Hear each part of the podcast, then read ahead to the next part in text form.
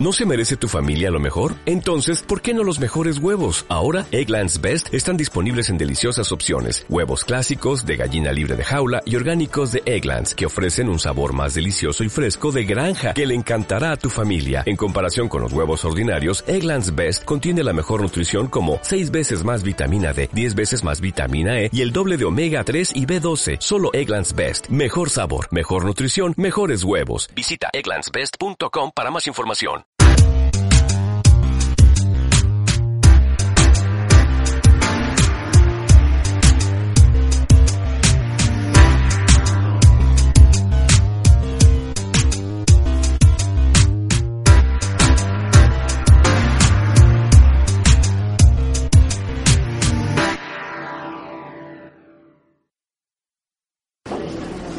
Muchas gracias por acompañarnos un nuevo día, por estar aquí y por compartir con, con nosotros pues este conocimiento que a lo largo de la tarde nuestro amigo Mauro Barreto nos va a transmitir.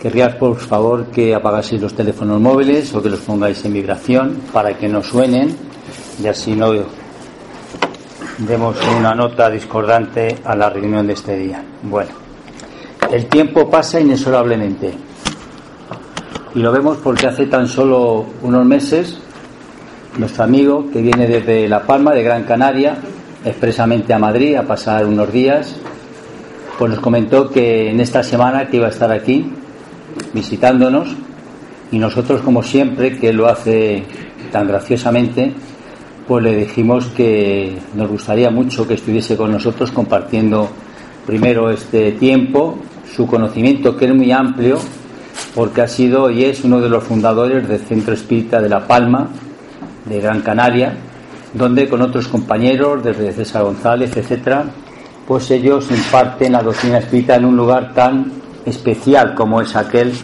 y donde hay pues posiblemente tan pocas oportunidades de conocer la doctrina de los espíritus. Él en este día nos va a hablar de un tema tan interesante como son las leyes universales y cómo funcionan. Y lo que sí tenemos que citar es que él es profesor, ha sido profesor, y eso se nota mucho a la hora de transmitir ese conocimiento que es tan fácil y pero que sobre todo que llega con mucha sencillez. Mauro, muchísimas gracias de nuevo este año de que contamos contigo otra vez más y que ya sabes que esta es tu casa donde todos te recibimos con mucho cariño y mucho agradecimiento por compartir este tiempo aquí. ¿De acuerdo? Pues muchas gracias.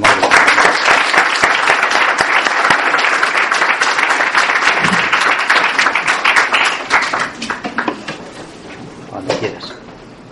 Puedes tirar porque está.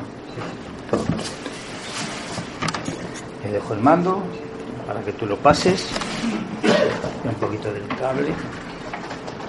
Si no llega, no importa. Lo pongo así, ya está. Ya está. Estupendo.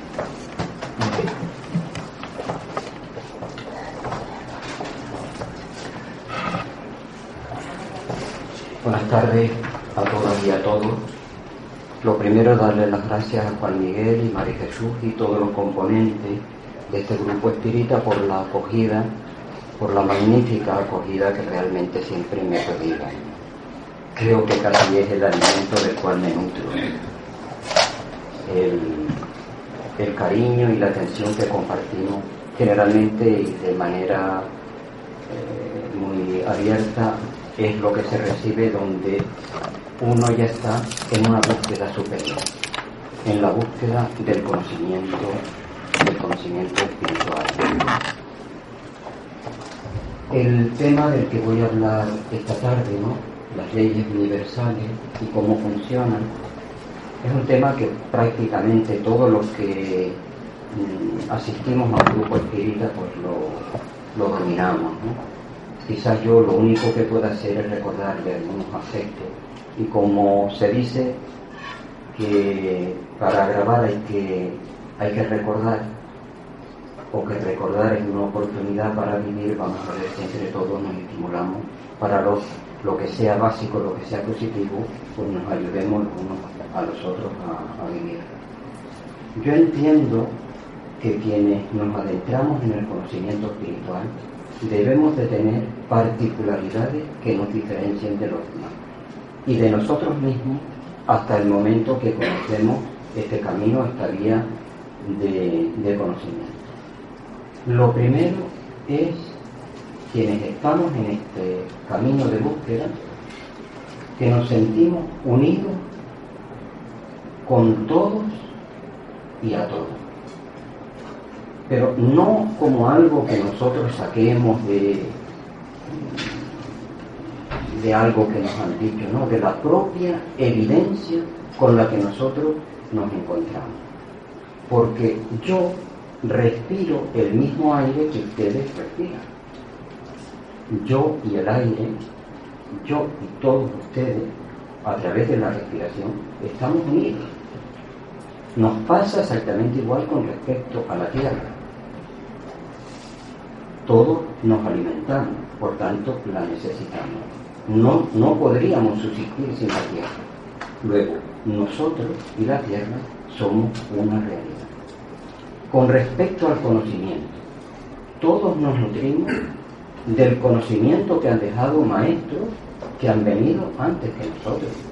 Por tanto, todos estamos haciendo uso de la misma información. Unos hemos llegado a un punto, otros hasta otro, otros hemos profundizado más, por ejemplo, en el campo eh, de la lengua, de la historia, de la matemática, de la física, de la química, pero en última instancia el mismo conocimiento está para todos nosotros. Otro aspecto que tenemos las personas que nos adentramos en este camino de búsqueda es ideas trascendentes. Tenemos valores superiores que buscamos continuamente. Los valores pueden ser múltiples Puede ser el conocimiento espiritual, puede ser la familia, puede ser el trabajo, puede ser la investigación. Tenemos algo que llena nuestra vida de manera plena. Luego después, otro tercer aspecto sería una sensibilidad diferente. Tenemos que ser más sensibles quienes tenemos más conocimiento porque nuestras posibilidades de entender y comprender también son mayores. Y por último, quienes estamos en este camino de búsqueda, debemos de ser plenamente conscientes que tenemos una parte una partícula del Creador. Y como la parte es igual al todo, nos tenemos que sentir también creadores o dioses en potencia. Bien. Las leyes universales, que hay leyes universales, o espirituales, que es el mismo conocimiento. Han hablado muchísimos autores sobre ellas. Allan Kardec, en el libro de los espíritus, que yo siempre que tengo la oportunidad de hablar en público, recomiendo que se lean, no para que se acepten sus principios, sino como cultura general. Yo no consigo que una persona se pueda considerar culta y no se haya adentrado en lo que es este tipo de conocimiento. Repito una vez más, no para aceptar, pero sí, por lo menos para conocerlo y tenerlo como referencia. Bueno, pues en la última parte él habla de las leyes morales, habla de la ley del trabajo, habla de la ley de reproducción, de la ley del amor, en fin, que hace eh, un estudio pormenorizado de las leyes. Guillem Vicent tiene dos libros publicados, el primero las leyes universales y el segundo la ley de la nada, que hablan de lo mismo. Pilar Merino tiene también otro libro donde va desarrollando pues la diferente ley. Yo les voy a hablar esta tarde concretamente de las leyes universales, tal como Hermes Trismegisto dejó en ese libro magnífico que se llama El Kibalión. Es un libro que posiblemente todos conozcamos o hayamos oído hablar de él, pues ahí se habla de las leyes. Pero bien, que hay leyes universales es algo tan evidente como lógico y racional. En la galaxia donde vivimos nosotros, los astrónomos calculan entre 100.000 y 200.000 millones de estrellas. Es una cifra lo suficientemente grande para que se nos escape a muchos de nosotros. Pero es que a su vez hay millones de galaxias. Si no hubiese unas leyes universales que rigieran ese cosmos, el caos sería la norma. Exactamente igual que en nuestras autopistas y nuestras autovías, si no hubiese unas leyes para circular de manera convencional, que fueran, que fuesen conocidas por todos o que sean conocidas por todos, conducir sería algo caótico. Por tanto, eso es así. Pues yo le voy a hablar de las siete leyes que Hermes en Egipto nos dejó, la ley de que todo es mente, la ley de correspondencia, la ley de vibración, la ley de ritmo, la ley de polaridad, la ley de causa y efecto y la ley de generación. Pero vamos a ir hablando una a una para tener una visión mucho más, mucho más El principio del mentalismo o la ley del mentalismo dice, el todo es mente, el universo es mental. Esto nos viene a decir que el todo está detrás del universo material que conocemos, de las funciones de la vida, de la materia, de la fuerza, de la energía, en una palabra, que el todo o el espíritu, como también se le llama, está detrás de todo lo que nuestros sentidos pueden percibir. El espíritu o todo, dice Hermes Trismegisto, que no puede ser conocido ni puede ser tampoco definido. Y León Denis nos dice, en Problemas del Ser y del Destino, nos dice que lo finito no puede definir a lo infinito. Es como pretender que a un hombre lo definiese una hormiga. Es algo completamente imposible, porque la hormiga solamente ve un plano dimensional y nosotros estamos en tres dimensiones. Por tanto, él vería en nosotros una raya, la raya que está al nivel de la dimensión en la que él se, mueve. Bueno, pues León Denis dice que tratar de definir a Dios es limitarlo, circunscribirlo y casi negarlo.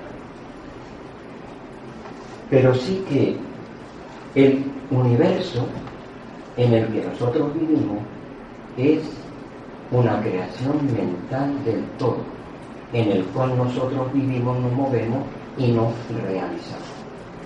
Esto tiene una importancia, este conocimiento extraordinario. Porque si todo lo que existe, la materia, la fuerza, la energía, el espíritu, si todo lo que existe es obra del pensamiento, el pensamiento tiene la posibilidad de afectar la materia, la mente o la energía. Voy a poner un ejemplo. En 1919, en Inglaterra, un médico, el doctor Rey, estaba ya ultimando eh, sus estudios y cayó enfermo. Y al hacerle análisis, vio que tenía un exceso de azúcar, era diabético. En 1919 esa enfermedad era mortal porque todavía los trabajos de Banting, que fue el descubridor de la insulina, no habían tenido lugar. Por tanto, quien padecía de azúcar estaba irremediablemente condenado a la muerte. El doctor Bay se dio cuenta que en los hospitales donde él hacía sus prácticas clínicas, algunos enfermos no recibían medicamentos sino lo que se conoce como placebo que son apariencias de medicamentos pero sin ningún principio activo. Y que los enfermos se curaban o mejoraban como si realmente tomaran el medicamento genuino. Y él dijo, Los enfermos se curan por la sugestión de su propio pensamiento. Como no había ningún tipo de cura para su enfermedad, él se hizo el siguiente planteamiento. Yo voy a hablarle al páncreas, a los islotes de la amerán, donde se, donde se segrega la insulina y el glucagón, que son hormonas sinérgicas, una introduce y otra saca, porque hasta ahora yo no he estado tratando de manera correcta al hígado, al páncreas, y de ahora en adelante voy a cambiar. Y dice que todos los días, varias veces al día, él visualizaba cómo su páncreas estaba funcionando de manera correcta y adecuada, que estaba completamente bien, que estaba sano. Y dice que hubo algo que le animó desde el principio, que él vio que los picos, o sea, las subidas que había tenido de azúcar, no eran tan grandes después de que llevaba esa visualización curativa que hasta ese momento, antes era mucho mayor y ahora estaba como algo estabilizado. Y aquello le animó a seguir. Y siguió un año, y dos, y tres. Por lo menos no se moría y por lo menos no aumentaba el azúcar. Y al cabo de siete años, en uno de esos análisis, dio completamente normal. Ese dice que fue el día más maravilloso de su vida. Y a partir de allí, el doctor Bell se dedicó a dar conferencias por todo el mundo para enseñar el enorme potencial que todos los seres humanos tenemos. Y que no muchas veces usamos. El doctor David R. Hawkins, que tiene varios libros, yo les recomiendo que empiecen a leer, si les interesa, por supuesto, dejar ir. Bueno, pues en ese libro, el doctor Hawking hace un mapa de la conciencia. Y en ese mapa da un nivel vibratorio a cada una de las partes que lo componen. A la mente le da el nivel 400 de vibración y al cuerpo físico le da el nivel de vibración 200. Y él asegura que al tener o por tener un nivel de vibración más alto el cuerpo físico, eh, perdón, la mente, el cuerpo físico va a realizar todo aquello que la mente mantenga en ella, todo aquello que la mente sea capaz de transmitirle al cuerpo físico, de pensar. Así que todo lo que nosotros pensamos, el cuerpo físico trata de llevarlo a cabo, de realizar. Y él dice más, asegura que nosotros aceptamos de la negatividad exterior en función de lo negativo que seamos nosotros. Que una persona positiva rechace cualquier aspecto negativo por falso o por inservible, por inútil y al mismo tiempo asegura que a una persona que tiene sentimientos de culpa es fácil venderle la condena y que a una persona que es temerosa es fácil también venderle la enfermedad. Esto es dicho por el doctor Hawking, un psiquiatra norteamericano, y asegura. En los medios de comunicación, cuando transmiten información para infundir miedo y alejar a la población de ciertas pues, prácticas que, no deben ser muy saludables, como por ejemplo en el caso de la gripe porcina, el efecto que consigue es opuesto a lo que realmente se propone.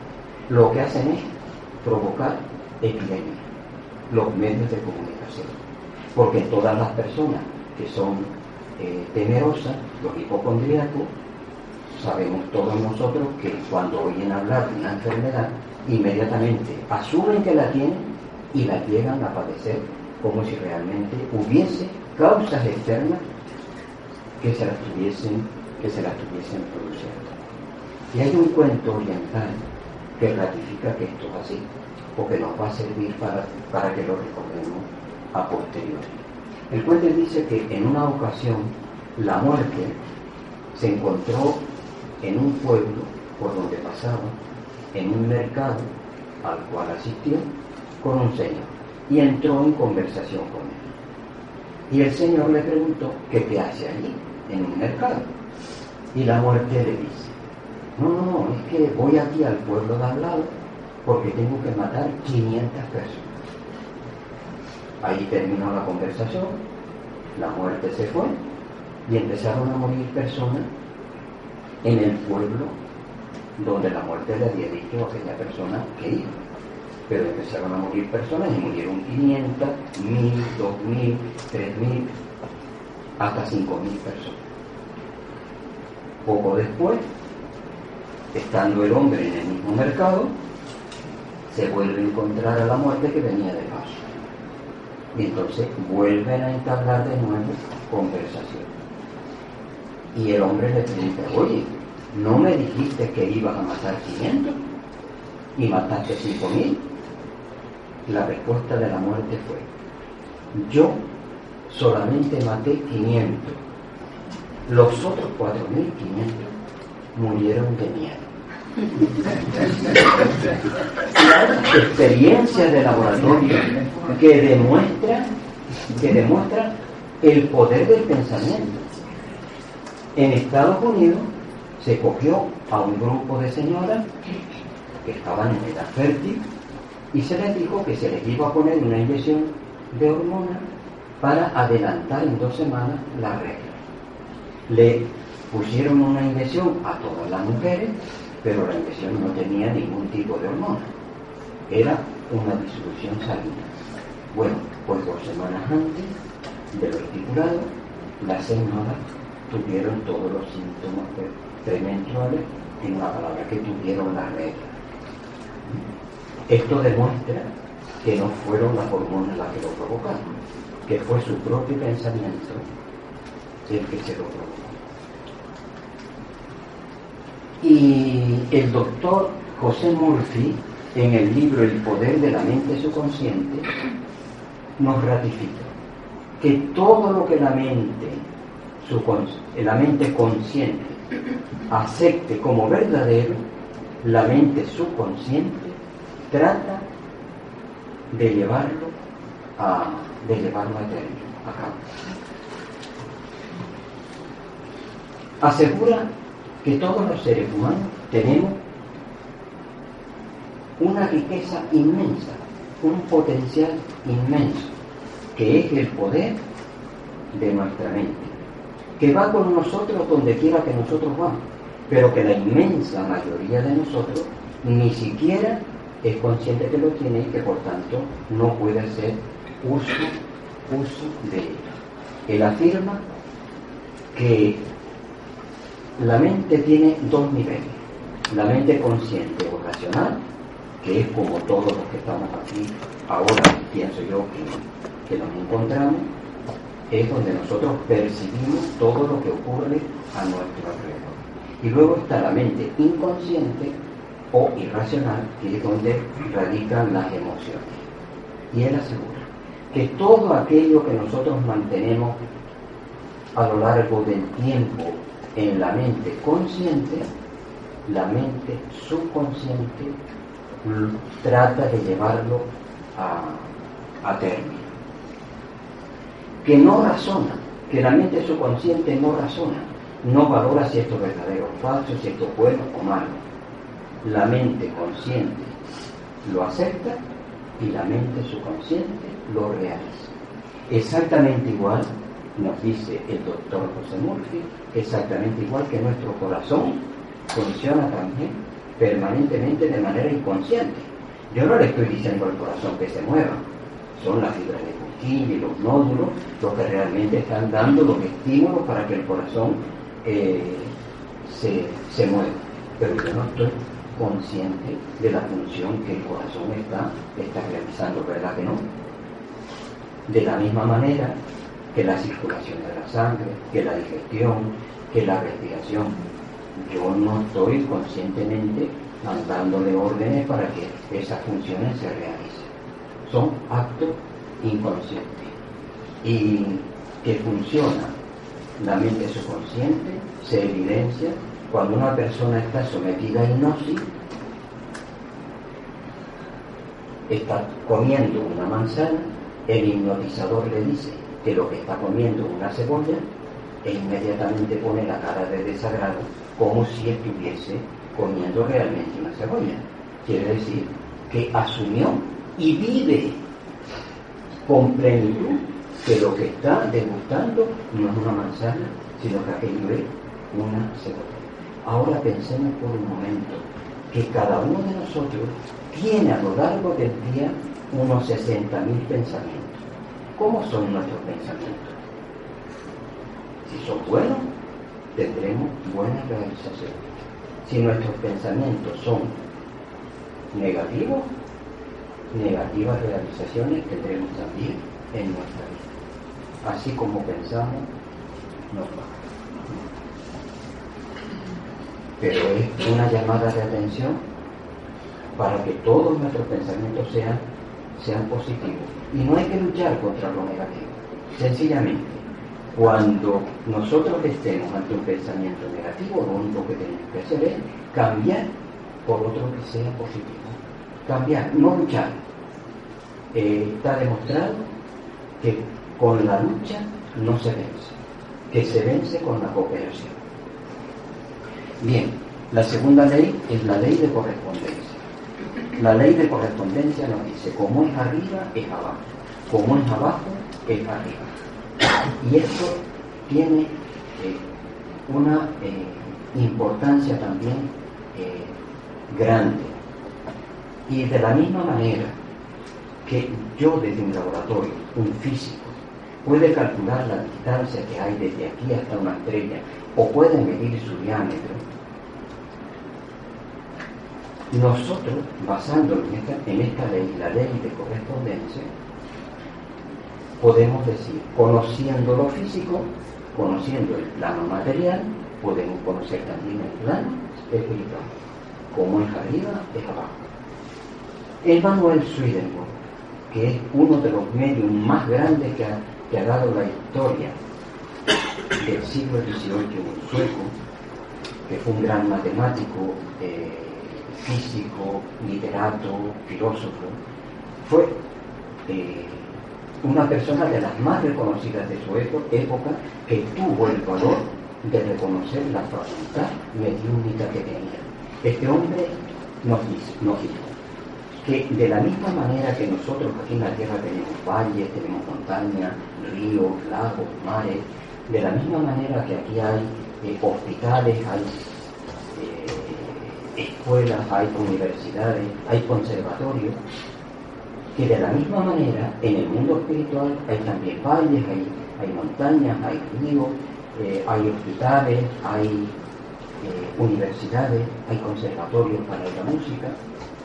Esto, Francisco Cándido Xavier, en el libro La vida en el mundo espiritual, no lo, no lo recuerda. Posteriormente, y quien haya visto la película No Solar habrá visto también allí cómo esto es una realidad. ¿eh? El hospital, a donde después de haber pasado por el astral, por aquellas situaciones, el espíritu de, de antes. Bueno, de la misma manera que los niños juegan aquí, cuando son pequeñitos, a veces nos dicen que están jugando con personas que nadie más ve, porque están jugando a su vez con otros seres espirituales que antes que él habían ido también a la dimensión espiritual. Eso nos va a aclarar la ley de correspondencia, pero a su vez la ley de correspondencia nos dice que como es dentro, es fuera, y como es fuera, es dentro. Se suele decir, la cara es el espejo del alma o los ojos son el reflejo del alma. Eso quiere decir que como estamos nosotros interiormente, lo mostramos fuera en la expresión, en la expresión de la, de la cara. Y dice más esta ley, la ley de que como es dentro es fuera, como es fuera es dentro, explica ¿Por qué a veces nosotros atraemos hacia nosotros personas que nos roban, que nos mienten, eh, maltratadores, en fin, todo tipo de, de situaciones? Y lo que nos viene a decir es, lo semejante atrae lo semejante. Imaginemos nosotros una pareja donde hay malos tratos. La tendencia primera es a la separación. Sin embargo, el conocimiento espiritual nos dice, el otro es tu espejo. Aquello que tú ves que en el otro no te gusta es porque todavía tú lo tienes en ti mismo. El fallo que vemos en los demás es nuestro fallo.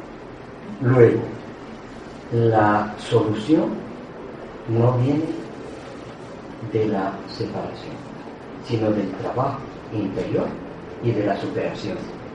Porque de lo contrario, si yo no supero esa dificultad con la que todavía vivo o que arrastro, si yo ahora dejo a mi pareja, luego después voy a encontrar otra que de acuerdo a la ley de correspondencia va a tener los mismos problemas y va a ser a la persona que yo atraiga hacia mí. Y el problema se va a seguir repitiendo, repitiendo una y otra y otra y otra vez. Aparte de eso, quienes estudiamos el espiritismo sabemos, o quienes estudiamos el conocimiento espiritual sabemos que nosotros venimos desde el mundo espiritual, desde la dimensión espiritual, con un proyecto de vida. Y que a veces elegimos a la pareja, a los hijos e incluso amigos para un trabajo a posteriori. Así que la solución, repito, no está en la separación, sino en la superación, en que nos superemos cada uno de nosotros. Y generalmente se suele decir que el mundo cambia cuando tú cambias. Cuando nosotros dejamos atrás una dificultad, no se sigue manifestando en nosotros esa dificultad, porque la hemos superado. Y si la vemos en el otro, la comprenderemos, habrá empatía hacia ella. Divulgadores del Misterio, síguenos en nuestra web www.divulgadoresdelmisterio.net. Esto, esta ley nos explica también si como es dentro es fuera y como es fuera es dentro, nos dice que si cuando yo estoy bien por dentro lo reflejo por fuera, si yo me arreglo por fuera, eh, me pongo guapo, me pongo buena, eh, no andar con lujo, pero sí cómodo, bien vestido, que eso va a tener una repercusión interior. Y esto está demostrado hoy en, en el laboratorio. Dice que cuando nosotros ponemos, aunque estemos tristes, la mueca de la risa, al poner la mueca de la risa nosotros unos músculos los movemos en una dirección determinada, que le dan la orden al cerebro de que, de que genere pues, endorfinas y sustancias que realmente nos van a, tener alegres, activos, que nos van a mantener en un estado de, de alegría. Así que vamos a dejar siempre puertas abiertas. ¿eh? Y vamos a ver todas las posibilidades que están en nuestra mano para cambiar y mejorar, mejorar nuestra vida. Si como es dentro, que fuera, si como fuera es dentro. Imaginemos nosotros cuando empezamos a acumular cosas viejas en la casa, ¿no? electrodomésticos, ropa, zapatos, libros, por ejemplo en mi caso, ¿no? una habitación donde yo estudio, somos egoístas hasta de la cultura, ¿no? Pues esto nos dice que nosotros, si queremos introducir cosas nuevas, tenemos que limpiar también lo de fuera. Porque como es dentro, fuera y como fuera dentro. Tenemos que hacer un tiempo para ordenar, para limpiar. Termino de ver en la librería Bolindra un libro que habla, un libro que está dedicado solo a los beneficios del orden. Bueno, iba a terminar ya este, este punto donde la ley de correspondencia se evidencia con lo que es el nacimiento y la muerte.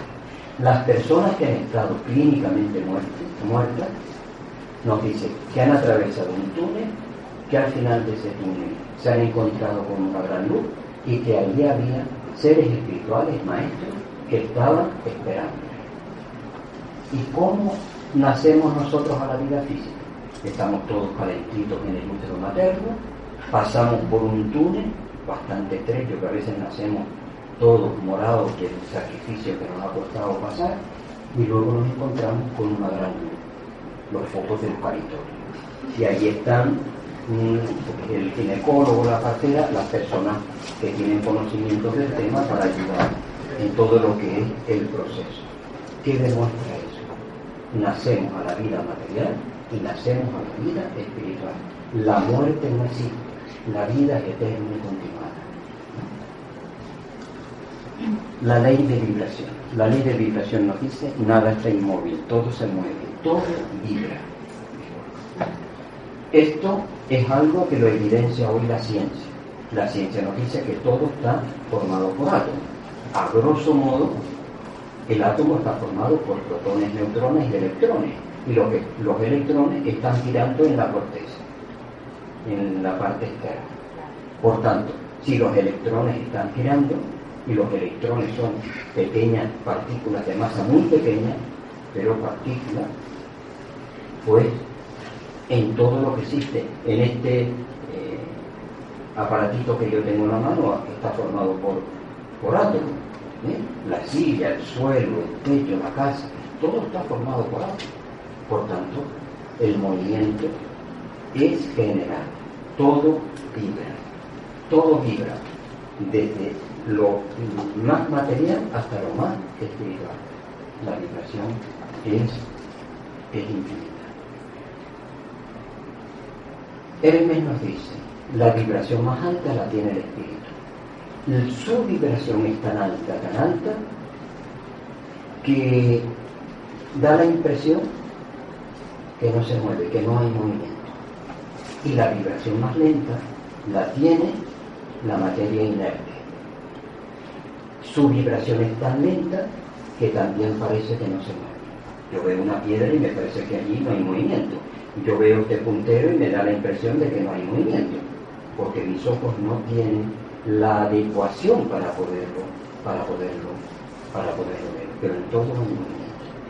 Y él asegura que entre la vibración de la materia inerte y la vibración del espíritu hay millones de grados de separación y que en la medida que la vibración es más alta, el plano en el que se, se encuentra también es superior. Y esto lo vemos nosotros en un, ejemplo material, en un ejemplo físico. Lo vemos, por ejemplo, en el agua. El agua cuando está congelada, que dura, pesa y se puede mantener en el suelo. Tengo que coger un martillo si realmente lo quiero romper. Le pongo energía hielo y en qué se me transforma? En agua, ¿eh? que ya discurre y puede circular pues, en función del recipiente donde, donde se encuentra. Le sigo poniendo energía. ¿Y qué pasa?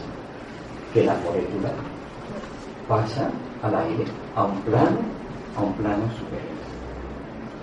Esto demuestra también por qué un yogi entrenado con años de estudio, de mucha, de mucha preparación, cuando medita, eleva su nivel vibratorio y puede levitar. Esto explica también la telepatía. ¿Qué es la telepatía? Yo mando eh, una vibración, una onda. Hay un receptor que capta esta onda. Y ya tenemos la telepatía como mi parte espiritual, el espíritu y el perispíritu, continúan con la misma capacidad de conciencia que tienen que esté en la dimensión espiritual, si emite un pensamiento, si emite la energía de pensar, se transforma en una onda y yo lo puedo captar. Y tenemos ya el fenómeno mediúnico, la explicación del fenómeno mediúnico podemos también comprender por qué un fakir puede coger una semilla y hacerla germinar en cuestión de minutos. ¿Qué es lo que ha hecho? Por poner la cantidad de energía que necesitaba aquel grano en el momento en el que él está haciendo esa concentración para que la germinación sea, sea posible. Y si todo vibra, si todo se mueve, nosotros entendemos también con esta ley que no una vez que nos adentramos en el conocimiento espiritual, no debemos hacer juicio, porque un juicio es una foto estática. Yo no soy el mismo ahora que cuando tenía ocho años. Yo miro aquella foto, foto ¿no? con pantalón corto, todo, una cosita allí que estaba chiquitita, que tampoco ahora. bueno, pero repito la idea. Un juicio es una foto fija. Y una foto fija siempre es falsa. Siempre. ¿Mm? Ahora, ¿qué es un juicio? Pues el juicio es sencillamente, hay una circunstancia y de esa circunstancia yo mentalmente me hago una serie de ideas. Las ideas son mías, ¿verdad? Por tanto, el juicio que yo estoy haciendo es a mi idea. Yo me estoy juzgando a quién? A mí mismo.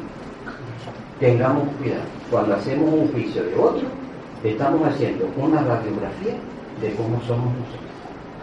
Tengamos ese cuidado, aunque solamente sea como un recurso para que no se nos vea tan claramente. Aunque tengo que decir también que los espíritas debemos de tener un nivel de coherencia, ser coherente, ser transparente, que no tenemos que ocultar nada a nadie. Bien. La ley de polaridad. La ley de polaridad nos dice, todo es doble, todo tiene dos polos, todo su par opuestos. Los semejantes y los antagónicos son lo mismo. Los opuestos son idénticos en naturaleza, pero diferentes en grado. Los extremos se tocan. Vamos a explicar esto. Vamos a verlo con diferentes, con diferentes ejemplos. Tenemos, por ejemplo, el frío y el calor. El frío y el calor son dos polos de una misma realidad. Dice los extremos se tocan. ¿eh? Son una misma realidad. El calor mata, el frío mata. El calor da vida, el frío da vida. ¿Dónde está el frío? ¿Dónde empieza el frío y termina el calor? Es algo relativo. Hay una experiencia de laboratorio muy sencilla. Tenemos dos recipientes, uno con agua a 30 grados y otro a 0 grados. Ponemos una mano en un recipiente y la otra en el otro.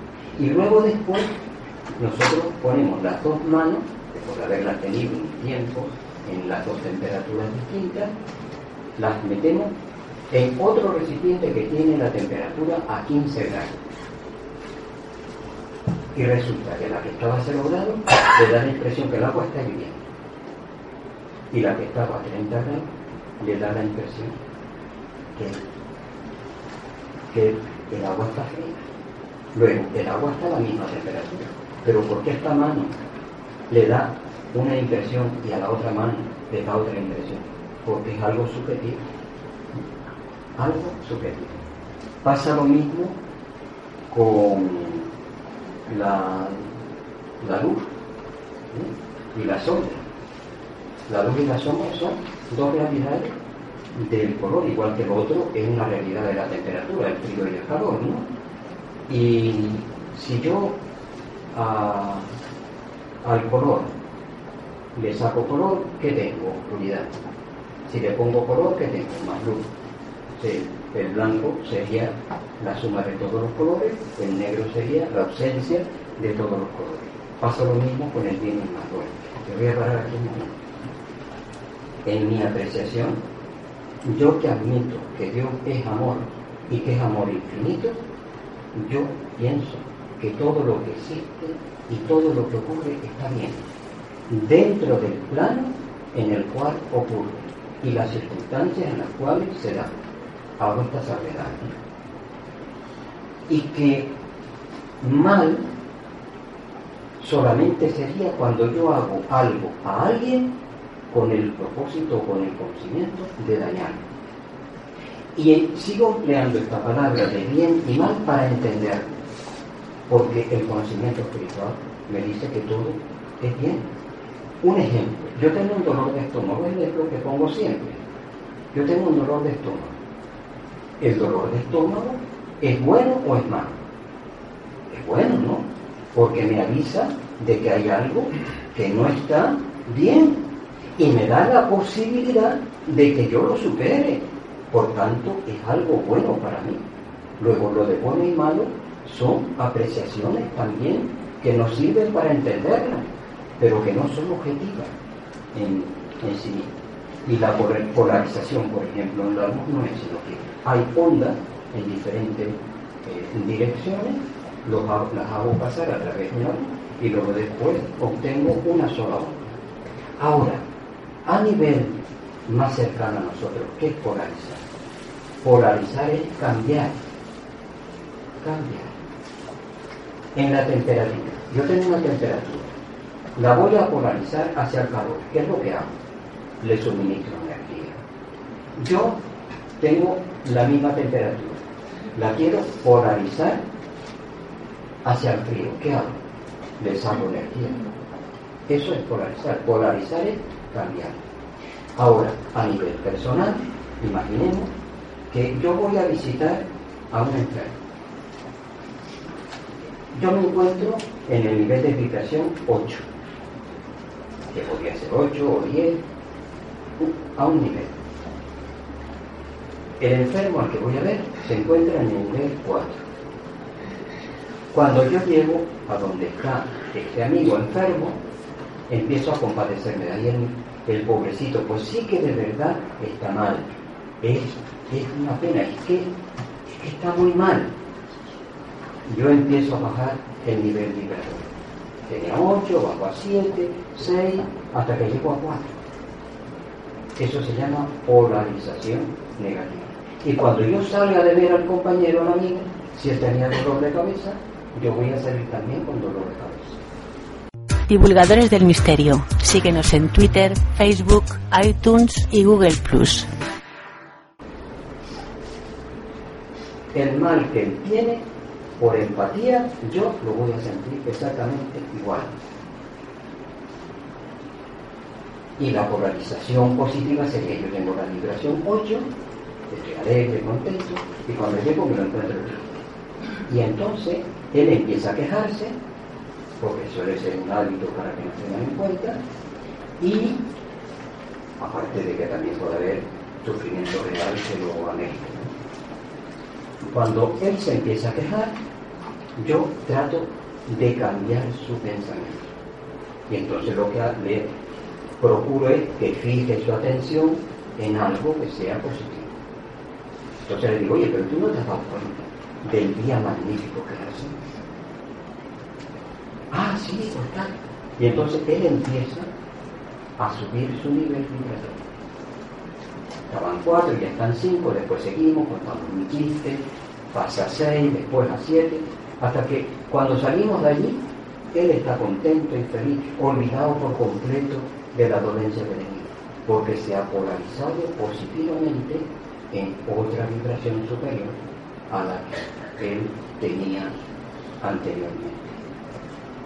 Esto nos dice que cuando nosotros estamos bajos, podemos autosuperarnos si somos capaces de polarizar.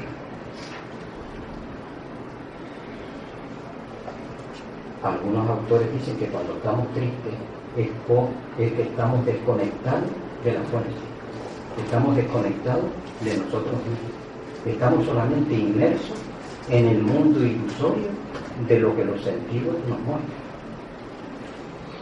Bien, y la última parte nos dice, todas las verdades son semiverdades, todas las paradojas pueden reconciliarse. Voy a poner un ejemplo, porque a mí siempre me ayuda a explicarme mejor y me parece que todos podemos recordar con mayor eh, gratitud eh, la enseñanza posible que haya se pueda derivar de esta, de esta conferencia. El cuento se llama El sombrero de Dios. Dice que estaba Dios aburrido un día y entonces fue a pasear por el campo donde estaban unos campesinos pues recogiendo la, la Y para impresionarlo, Dios pues llevaba un sombrero especial, llevaba un sombrero con colores distintos, sombrero con color rojo, eh, amarillo, azul, bueno, tenía varios colores. Entonces, Dios se paseó por entre aquellos campesinos y claro, los campesinos sintieron, eh, sintieron eh, una alegría inmensa, se sentían como en, un estado elevado, sentían cosas magníficas. Espero que todos estemos también en armonía sintiendo pues la fuerza que hay en el conocimiento espiritual y la ayuda que podemos, que podemos tener cada uno de nosotros con este tipo de conocimiento. Bueno, pero todos los campesinos siguieron en su labor. Y por la tarde, cuando volvían a su casa, uno comentaba aquel, aquella persona que se paseó entre ellos, y entonces a uno se le ocurre comentar, sí, sí, aquel que tenía el sombrero de color rojo, y el otro le dice, tú estás, tú estás loco, ¿cómo, ¿cómo que el sombrero rojo? El sombrero era verde. Otro más allá dice, pero ¿cómo ustedes están? ¿En qué mundo están ustedes? Ni rojo ni verde, el sombrero era azul. Y otro más, más, adelante dice, pero ¿cómo que verde y azul o rojo? El, sombrero es, es de color eh, amarillo. En fin, pero aquello no terminó allí, sino que después se fueron a su casa y claro, como había grupos de personas que habían visto rojo, grupos de personas que habían visto el azul y tal, los diferentes colores que tenía el sombrero, después se, empezaron a, formar grupos. Y cada grupo formó después sectas y se empezaron a dividir. Estaban las sectas del color rojo, las sectas del color azul, las sectas del color mis amigos y compañeros de viaje. Cada uno tenía su verdad. Pero si queremos conocer la verdad con mayúscula, tenemos que estar unidos. Si estamos separados, la verdad se difumina y se pierde. Y cada uno de nosotros seguirá manteniendo sus principios, sus posturas. Y seguiremos errados Así que cuanto más abiertos seamos, las posibilidades se multiplican en mayor medida. Y quienes tenemos este conocimiento, tenemos que estar abiertos a, La ley del ritmo. La ley del ritmo me dice, todo fluye y refluye, todo tiene sus periodos de avance y retroceso, todo asciende y desciende, todo se mueve como un péndulo la medida de su movimiento hacia la derecha es la misma que la de su movimiento hacia la izquierda. El ritmo es la compensación. Una observación hacia la realidad en la que todos nos encontramos nos dice que esto es así. Lo vemos nosotros en la respiración. Nosotros estamos continuamente expirando, inspirando, expirando, inspirando, expirando, inspirando continuamente. La ley del ritmo. El corazón. El corazón también está, pues, sístole, diástole. hay compresión, ¿verdad? convención, ¿verdad? ¿Eh? ritmo completamente. El día y la noche. Día y noche. Día y noche. De vuelta al ritmo. Todo es cíclico. Todo es ritmo. Pasa igual con la alegría y la tristeza, con la alegría y la la tristeza. Nos dice la ley que cuanto más a la izquierda vaya el péndulo, el retroceso llegará también más a la derecha. Esto quiere decir que si yo estoy ahora en un estado de alegría muy grande, luego después caeré en un estado de depresión también muy grande. Esta ley nos dice que la vida de cada uno de nosotros es una onda una onda que tiene cresta y que tiene valle, pues su amplitud, su longitud y su nivel de frecuencia. Y que cuando nosotros estamos arriba, cuando estamos en la cresta, cuando todo parece que fluye, cuando todo nos va bien, cuando todo es alegría y disfrute, pues tenemos que pensar que igual mañana o pasado podemos estar abajo en el valle de la, de la onda, pero que cuando allí estemos atravesando una situación difícil, una situación dolorosa, debemos de pensar que aquello no va a ser tampoco permanente, igual que no era que no era eh, cuando estábamos en la alegría aquello definitivo, tampoco lo va a ser cuando estamos en el otro estado negativo. Y esto irá dando de forma consciente que esa onda vaya siendo cada vez más lenta, más lenta y que su eh, amplitud sea cada vez menor, su longitud mayor, hasta que se convierta en una línea recta. La ley sigue actuando, pero como yo ya la sé usar, no me va a afectar en el sentido que me afectado hasta ese, hasta ese momento. Es lo mismo que con el flujo y reflujo del mar. Cuando el mar se retira, yo no puedo nadar hacia la, hacia la orilla, porque tengo que hacer un esfuerzo mayor. Quien conozca esta ley, lo que hace es conservar la energía para después, cuando la ola vaya hacia, hacia la playa, nosotros eh, bracear y utilizar la energía en toda, en toda su, plenitud. Y esto es lo que va a dar las personas plenas, con plenitud de conciencia. Aquellas personas que aún viviendo en situaciones difíciles, entendemos que están en nuestra vida para nuestro crecimiento, las aceptamos, tratamos de superarlas y seguimos y seguimos adelante. La siguiente ley es la penúltima, la ley de causa y efecto. Nos dice, toda causa tiene su efecto, todo efecto tiene su causa. Todo sucede de acuerdo con la ley. La suerte no es más que el nombre que se le da a una ley no conocida. Hay muchos planos de casualidad, pero nada escapa a la ley.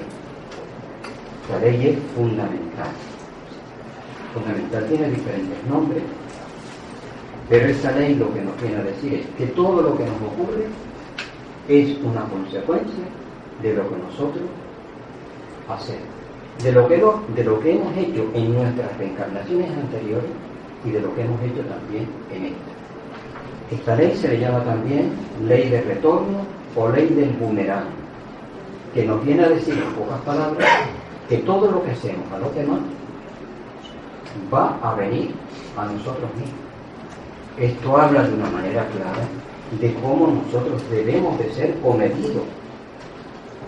Esto explica también de que cuando una persona hace algo que hasta ahora llamábamos mal, lo hace porque es ignorante, no porque sea malo. Si yo conociera las leyes universales, ¿Cómo le iría yo a hacer algo al otro cuando realmente me lo estoy haciendo a mí mismo? Sería imposible, ¿verdad? Bueno, también se le da el nombre de ley del karma, generalmente en todo lo que es la filosofía oriental. Karma es una palabra sánscrita que significa acción. Por tanto, karma sería el resultado de todas las acciones que nosotros hemos hecho desde las reencarnaciones anteriores hasta, hasta este momento presente. Eso sería el karma. Ahora bien, si yo he hecho más negativo que positivo, se llama karma negativo. Si yo he hecho más positivo que negativo, se le llama karma positivo. Que hay algunas personas que le llaman también dharma, pero que al fin y al cabo no son sino palabras para, para entender. el conocimiento de esta ley nos lleva a que cada uno de nosotros nos hagamos responsables de nuestra vida y que no empecemos a buscar culpables fuera, que nadie es culpable de nada, pero sí que todos somos responsables de todo. Hay un autor, Jean-Pierre Garnier Marais, que habla del desdoblamiento del tiempo y él nos dice, nos dice, cada pensamiento tiene su nivel vibratorio. Y va hasta el plano o la dimensión que se encuentra en ese nivel vibratorio. Pero cuando otra persona tiene un pensamiento similar, conecta con esa vibración que yo dejé en esa dimensión y conecta con, él, con, la, con la que emitió esta segunda persona y se la refuerza. Por tanto, no somos culpables, pero sí que somos responsables de cómo pensamos, de cómo actuamos y de lo que hacemos. Bien, hay algunas ideas que me parece que sería bueno clarificar con respecto a la ley, a la ley del, del karma. Ideas que son generales. La primera, yo al principio lo decía también, que el karma nos llevaba a pagar lo que debíamos. Nosotros no debemos nada a nadie. Sencillamente estamos en una vía de crecimiento, estamos evolucionando.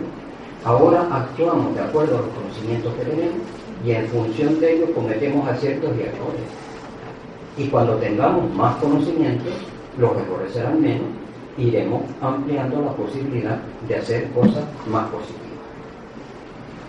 De la misma manera que no está pagando un alumno cuando tiene que repetir una asignatura, nosotros no estamos pagando cuando pasamos por una situación que es la resultante de algo que nosotros mismos hemos hecho.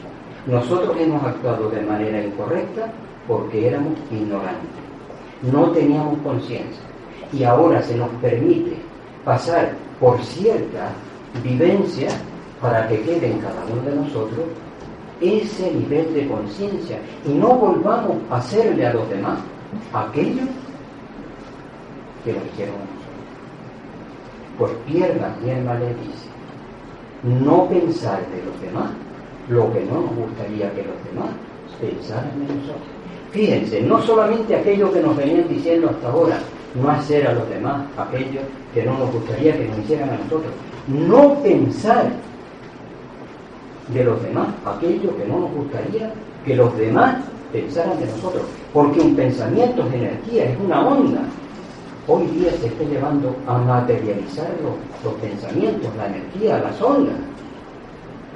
Por tanto, tenemos que ser sumamente cuidadosos. Si no venimos a pagar, sino venimos a aprender. Igual que el alumno, repito, cuando tiene que pasar nuevamente por el examen, la asignatura que había suspendido, no es porque esté pagando, sino es porque no había adquirido los conocimientos y se le da la oportunidad, el beneficio de poder recuperar aquellos, aquellos conocimientos. Otro, otra de las ideas que yo he visto equivocado algunas veces con respecto a esto es, bueno, si el karma es la consecuencia de algo que yo he hecho de manera negativa, entendiendo por karma negativo que lo negativo sea mayor que lo positivo, yo no puedo ayudar porque entonces yo me voy a cargar con su karma. Y esto es una verdad a medio. Claro que es verdad que la persona que está teniendo una vivencia, aquello lo tiene que pasar. Pero cuando yo soy consciente de la dificultad que tiene el otro, también es mi karma ya. Por tanto, la dificultad del otro es mi dificultad. Y yo tengo que hacer todo lo que esté en mi mano para ayudarlo a superar. Y la tercera idea con respecto a este tema que me parece también importante es que hay gente que dice que todo lo que ocurre es porque tenía que ocurrir. Y no es así. Yo vengo aquí con un propósito de vida desde la dimensión espiritual. Pero yo aquí puedo hacer la mitad y no hacer la otra mitad. Por tanto, tendré que volver nuevamente para terminar aquello a lo que yo me había comprometido. Igual que si yo voy a una obra para hacer un trabajo, si hago la mitad hoy, tendré que volver mañana para terminarla, ¿verdad? Es pura, pura lógica. Yo puedo venir con un proyecto de vida y aquí hacer lo opuesto. Imagínense que yo vengo desde el mundo espiritual con la idea de crear armonía con la persona que está a mi lado. Y lo que hago es, es pues, lo contrario. Yo ahí, por mi ignorancia, estoy adquiriendo nuevas responsabilidades. sería nuevo karma o karma acumulativo que le llaman también algunas personas. Así que, claro que nosotros podemos recibir daño que no estaba en nuestro proyecto de vida recibir por el desconocimiento de la otra, de la otra persona. Y la última ley ya es la ley de generación. La ley de generación nos dice, la generación existe por doquier. Todo tiene sus principios masculino y femenino. La generación se manifiesta en todos los planos. La generación se manifiesta en todos los planos, en el plano material, en el plano eh, de la fuerza, en el plano eh, mental, en el plano espiritual, en todos los, en todos los planos. Y la generación tiene siempre los dos principios, el principio masculino y femenino. No existe nada que no haya sido el resultado de estos dos elementos, el masculino y el femenino.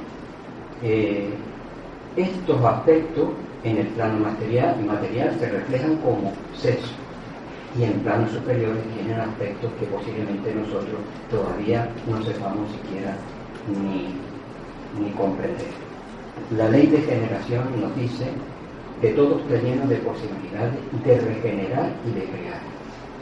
Regenerar, si hemos tenido una dificultad con otro, estando a su lado, aquello puede quedar neutralizado. Si yo mato al otro, con los besos resucitaré al muerto. no es si tú me matas, yo te mato. No. Si yo te saco la vida, te la tengo que dar para crearte una nueva oportunidad donde tú realmente puedas realizarte como ser humano, crecer y adquirir, y adquirir conciencia. Y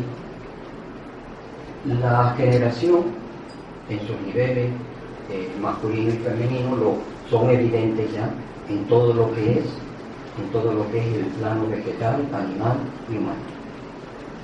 El, masculino sería la acción, la fuerza, el impulso, y el femenino eh, sería la realización. Lo vemos, por ejemplo, en el espermatozoide sale con un impulso, va con una dirección para una realización posterior. Y luego después en el óvulo, la parte femenina, pues está ya la realización, el nuevo, el nuevo ser. Y terminamos ya. Como conclusión, todos los seres humanos venimos a este plano físico para conocernos mejor a nosotros mismos y para conocer las leyes que rigen la creación. Y si yo conozco las leyes que rigen la creación y ajusto mi vida a ella, mi, vida se va a transformar en armonía. Mi deseo es que el compartir estos pensamientos vayan en la dirección de crear armonía, paz, serenidad, quietud, que nos ayude, en una palabra, a aumentar nuestro ritmo de crecimiento. Ahora bien, esa es mi intención. Para lograrlo tenemos que experimentarlo. Ahí les dejo las referencias.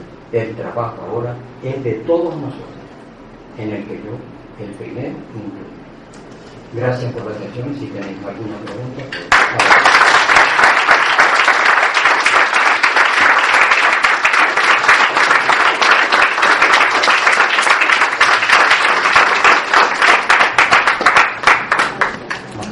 tendría que traer una cama, ¿no? Porque no le dejamos Yo quería preguntarle. Un poquito más alto, por favor. Si haces daño a una persona, puedes tú devolverle la vida. Es que se da otra oportunidad de volverte a encontrar con esa persona.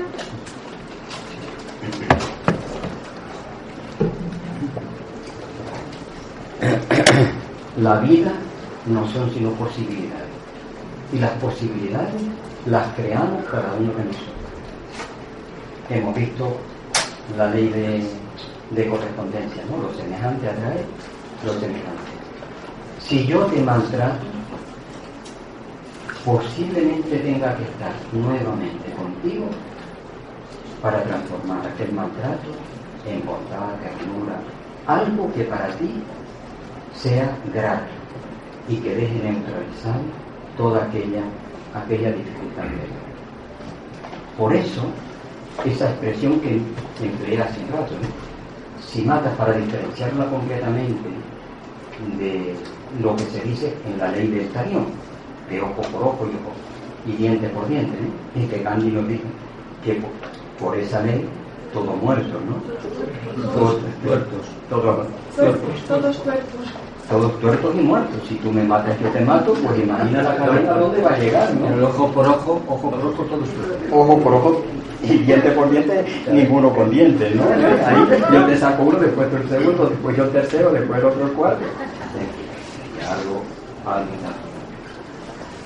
Nada es casual.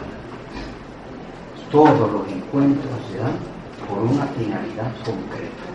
Lo importante del conocimiento de esta ley es que cuando nos encontremos con algo que nos sea ingrato o difícil, no nos separemos de él.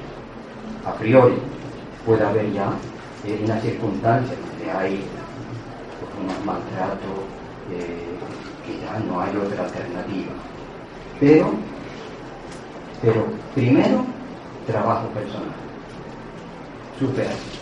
Y en la medida que nosotros superamos una etapa, ya no nos afecta aquello que en el otro, hasta ese momento, nos estaba afectando. ¿Parece esto curioso? Por eso, aquella expresión, repito una vez más que la dije antes, cuando yo cambio, cambia el mundo. No es, no es que, que cambie lo externo, sino que yo lo valoro de forma diferente. Y al valorarlo de forma diferente, la repercusión que tiene en mí es también distinta. Lo que nos afecta en última instancia en cuanto a las relaciones no suele ser lo que el otro hace o dice, sino la valoración que yo hago de aquello que el otro dice o hace. Eh, suelo contar ante esto un ejemplo de mi pueblo, una persona que nos contaban ya los abuelos, que le había dicho a sus hijos que no pelearan porque dijeran que ella era una, ni por que le nombraran, nada, que eso, que eso no era verdad. Y que uno no se puede enfadar por algo que no es cierto. Por, un lindero, porque los seres humanos sabemos pelear por cosas materiales. ¿eh? Por un lindero, dos vecinos empezaron una disputa. Y las disputas suelen continuar en palabras. Y las palabras suelen terminar a veces en acción, en puñetazo. Entonces, uno le dice al otro de todo, de todo que si tenía y él sabía que aquello no era verdad y que si la madre no sé con cuánto. Pero entonces le dice que él era un individuo. Y cuando le dijo que era un individuo, entonces el otro se remanda y aquello fue una contienda de sangre. Es usted? Todos somos individuos, ¿verdad? Pero la valoración que él hacía de individuo era una persona de mal vivir, que estaba drogado todas las noches en la calle, que no le podía ir. Luego, son nuestras propias apreciaciones lo que hace que la realidad para cada uno de nosotros tenga un valor u otro. Así que vamos a abrirnos a la vida y vamos a sonreír y vamos a reírnos de nosotros mismos, nunca de los demás. Porque cuando nos reímos, pues estamos segregando endorfinas, dopaminas, un montón de sustancias por ahí que son realmente magníficas y que son la fuente de la vida. Alegría.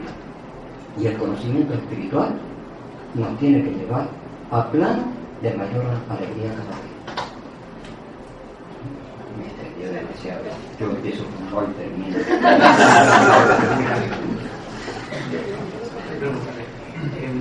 es sobre la última ley de la que usted ha hablado, la de la generación, que es un poco complicada de entender. Si lo he entendido bien, a, nivel orgánico se manifiesta, se, manifiesta, básicamente en la reproducción sexual. Sí, sí, sí. Pero es que la naturaleza, si algo tiene de característico, es la enorme variabilidad de formas de vida y de formas de reproducción. Eh, hay árboles, por ejemplo, que son árboles chico y chica, como el laurel. hay árboles que tienen los dos sexos.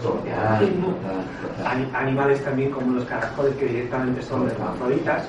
Y hay incluso algunas especies de animales, sobre todo pequeñitos tengo entendido, que siendo hembras se reproducen sin la necesidad de un macho. Eso sí, sí, Algunos insectos y cosas así. ¿Cómo, ¿Cómo encaja esto en, esta ley? Porque, por ejemplo, en la, la homosexual existe en muchas especies, no solamente el hombre. ¿Cómo encaja en, todo esto? Yo creo que entiendo, que entiendo tu criterio y me parece muy, muy válido. Lo que dice el espiritismo es que como espíritu no tenemos sexo unas veces venimos como hombre y otras como mujer en función de la labor que tengamos que hacer o el aprendizaje por el cual tengamos que pasar. Del conocimiento espiritual lo que dice que el principio masculino y femenino está en todo. Pero incluso los animales que son hermafroditas, como los caracoles, cuando se van a reproducir, uno busca al otro. Porque parece que la posibilidades de sobrevivencia aumentan. Lo que podemos comprender aquí es, y aquí diríamos ya, a que todo es una realidad, una realidad que se está haciendo consciente de sí misma, que esa conciencia empieza en el átomo, que fue de lo que hablé hace un par de días, de espiritualidad y conciencia que estaríamos toda la, una hora más hablando de ella, pero que el tema es sumamente magnífico. Y voy solo a dar una pincelada a ver si, la, soy capaz de expresar la idea con claridad. Es la teoría corporal del espíritu de Hernán y de Magallanes de Él parte de la mónada, de lo que es el átomo espiritual.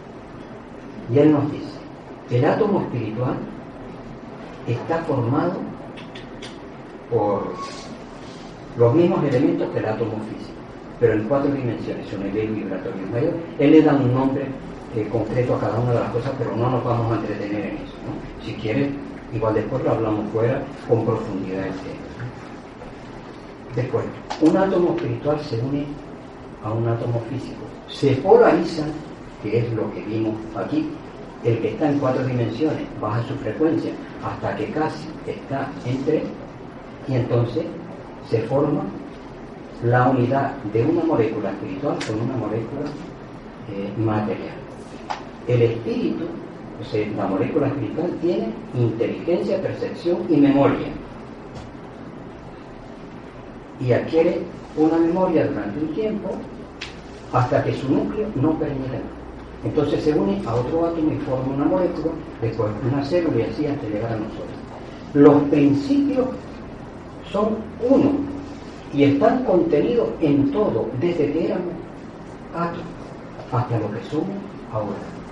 Solo que en cada momento, por las circunstancias evolutivas en las que estamos pasando, digo estamos pasando considerando desde lo más simple a lo más complejo desde, esas plantas, por ejemplo, que son eh, monoicas o dioicas, o desde, en fin, todo lo que existe. Y todo se va dando en cada momento en función de lo que realmente necesitamos. De ahí esa diversidad. Pero que hay una cosa que trasciende todo lo que pueda ser físico o fisiológico. Y es el gran respeto que debemos de tener nosotros para todos los seres y muy especialmente para aquellos que teniendo tendencias sexuales concretas y determinadas, están en el momento de seguirlas, vivirlas y experimentarlas. Y que no tienen nada de censurable con respecto a lo que somos nosotros. Con respecto al hombre, el espiritismo dice que si un espíritu ha vivido a lo largo de diferentes reencarnaciones una postura como hombre, por ejemplo, ahora nace en el cuerpo de mujer y puede por circunstancias determinadas tener todavía reminiscencia de lo que fue su vida anterior. con esto termino ahí, lo dejo ahí, espero que haya dejado elementos que puedan ser válidos, que puedan ser eh, entonces en el plano espiritual tomamos el género que nos que queremos allí o, o, no o allí no son todos iguales que, que, que ninguno se diferencia en hombre y mujer. Nosotros tenemos un espíritu y un periespíritu. El periespíritu tiene la misma forma del cuerpo físico aunque sobresalga a este en algunos sentidos. Por tanto cuando nosotros dejamos el cuerpo físico seguimos manteniendo el mismo nivel de conciencia que tenemos aquí. Y nos seguimos viendo exactamente igual que estamos aquí.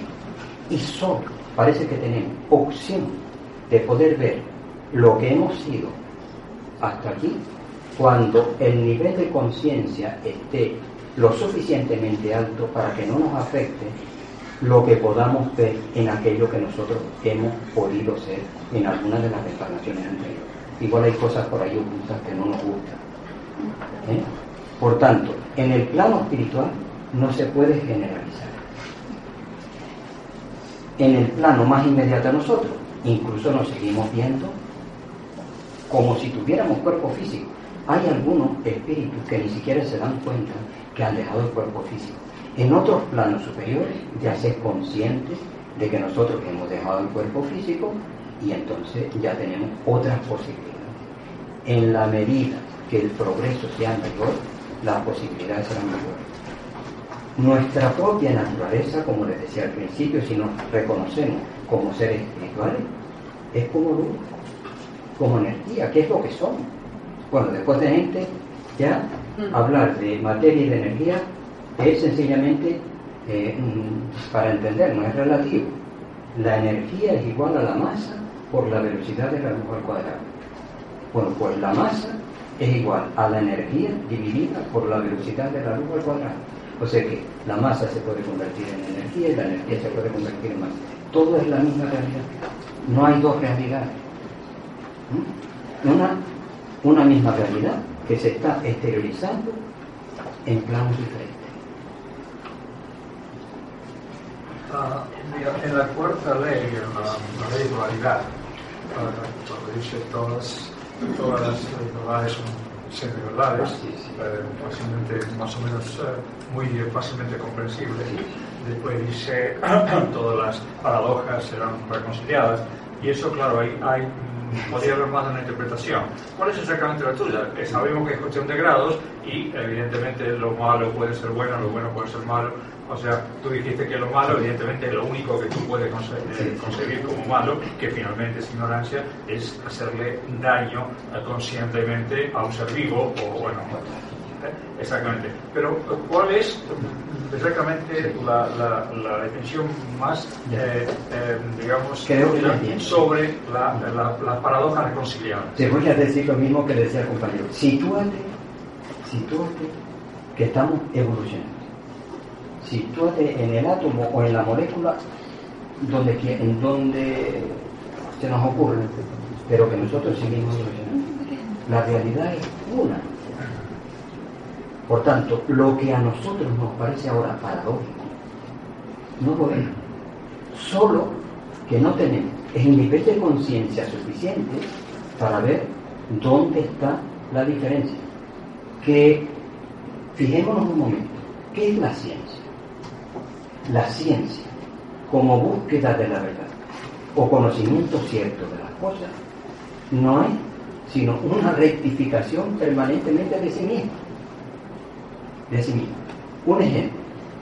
Ptolomeo nos dijo que la Tierra era plana, que era el centro del universo, que no se movía. ¿Eh? La teoría geocéntrica. Y 16 siglos, bueno, 14 siglos, porque Ptolomeo vivió en el siglo I y II. En el siglo XVI, Nicolás Copérnico vino y dijo una cosa completamente diferente. Dijo, la Tierra no es el centro del universo. Y la Tierra se mueve. Y todos nosotros damos vueltas alrededor del Sol. La teoría heliocéntrica. Por tanto, la ciencia dice, esto es así ahora y dentro de un tiempo se rectifica. Por eso, todas las paradojas, en la medida que nosotros evolucionamos, se resuelven. Y cuando se resuelven ya no son paradojas. Igual que nosotros cuando estamos resolviendo un problema de matemáticas, resulta que estamos trabajados, lo resolvimos y eureka. Ya el problema se disuelve. ¿Tú crees que, por ejemplo, podemos ser eh, nuestra vida una especie de hipótesis provisional de trabajo, por ejemplo? Yo no voy a entrar en esa discusión. La veo como, como posible. Eh, se dice que, por ejemplo, que nosotros evolucionamos ondular y fractalmente y que evolucionamos gracias a preguntas y respuestas. Que una pregunta tiene cientos de, respuestas, que todas son verdaderas. Fíjense ustedes, fíjense ustedes si es paradójico. Todas son verdaderas en su nivel. Por eso la gente está defendiendo hoy, lo, está defendiendo hoy lo blanco y lo negro. La misma gente dentro de los partidos. ¿Cómo lo pueden hacer? Por esa razón.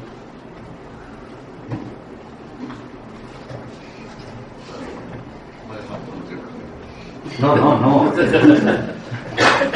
Pero es, es general, es general en todo, en todo. En la medida que evolucionamos, las separaciones se viven.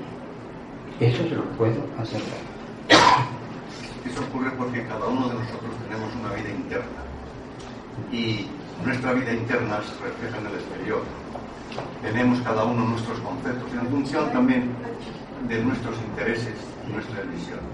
Entonces, lo que para usted es malo, por ejemplo, para mí aún no puede ser bueno. O sea, depende de los conceptos. Pero que los conceptos funcionan en función, valga la redundancia, de los intereses.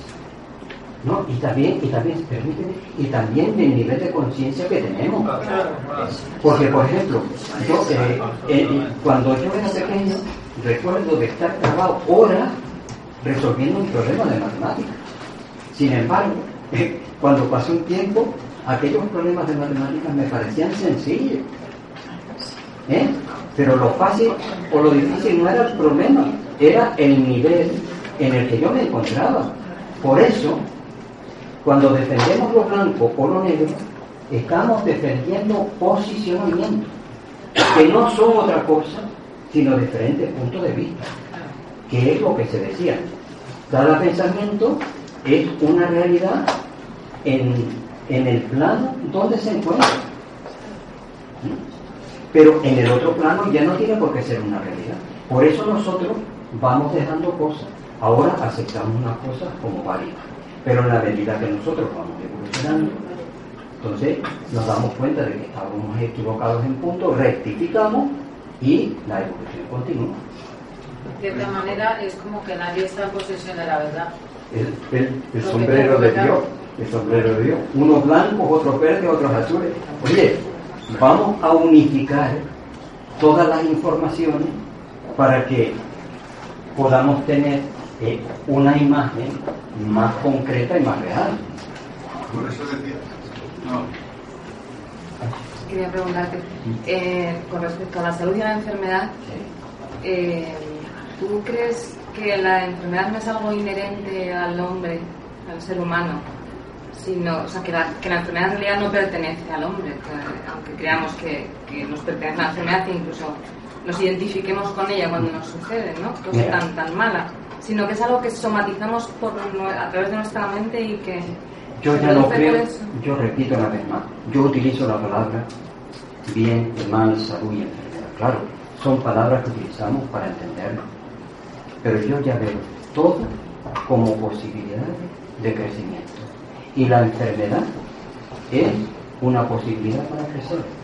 ¿Cuántas veces nosotros somos egoístas, duros, inflexibles, tenemos una enfermedad, y resulta que nos damos cuenta de lo frágiles que somos y nos transformamos en seres dulces, amables, cercanos. ¿Fue bueno o fue malo? Eh, familiares, familias desunidas, resulta que hay una enfermedad y la familia se une. Ante las dificultades todos estamos unidos, todas.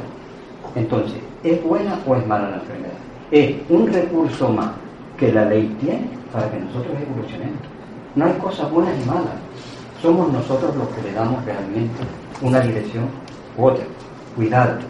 Cuando yo me encuentro mal, sí que debo de hacer todo lo que esté en mi mano por encontrar armonía.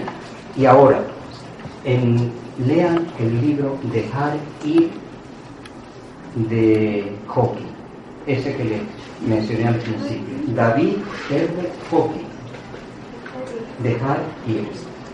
Es un libro magnífico y que dice, si yo mantengo un pensamiento de enfermedad, la mente está con la vibración 400. Está en un plano superior. El cuerpo está en el nivel, según el mapa de la conciencia que nace, en el nivel vibración 200. Y el nivel de vibración más alto controla, influye y produce la enfermedad en la lo que conté del doctor Bell es un ejemplo. Nosotros tenemos un poder inmenso en nosotros, pero que no utilizamos. Unas veces porque no lo conocemos y otras veces conociéndolo, que nos dejamos llevar por el ruido y no actuamos como si realmente ese conocimiento lo tuviese. Nuestro correo electrónico divulgadores del misterio arroba gmail.com Terminamos. Cuando tú quieras. Muchísimas gracias, Mauro. Muchas gracias por todo.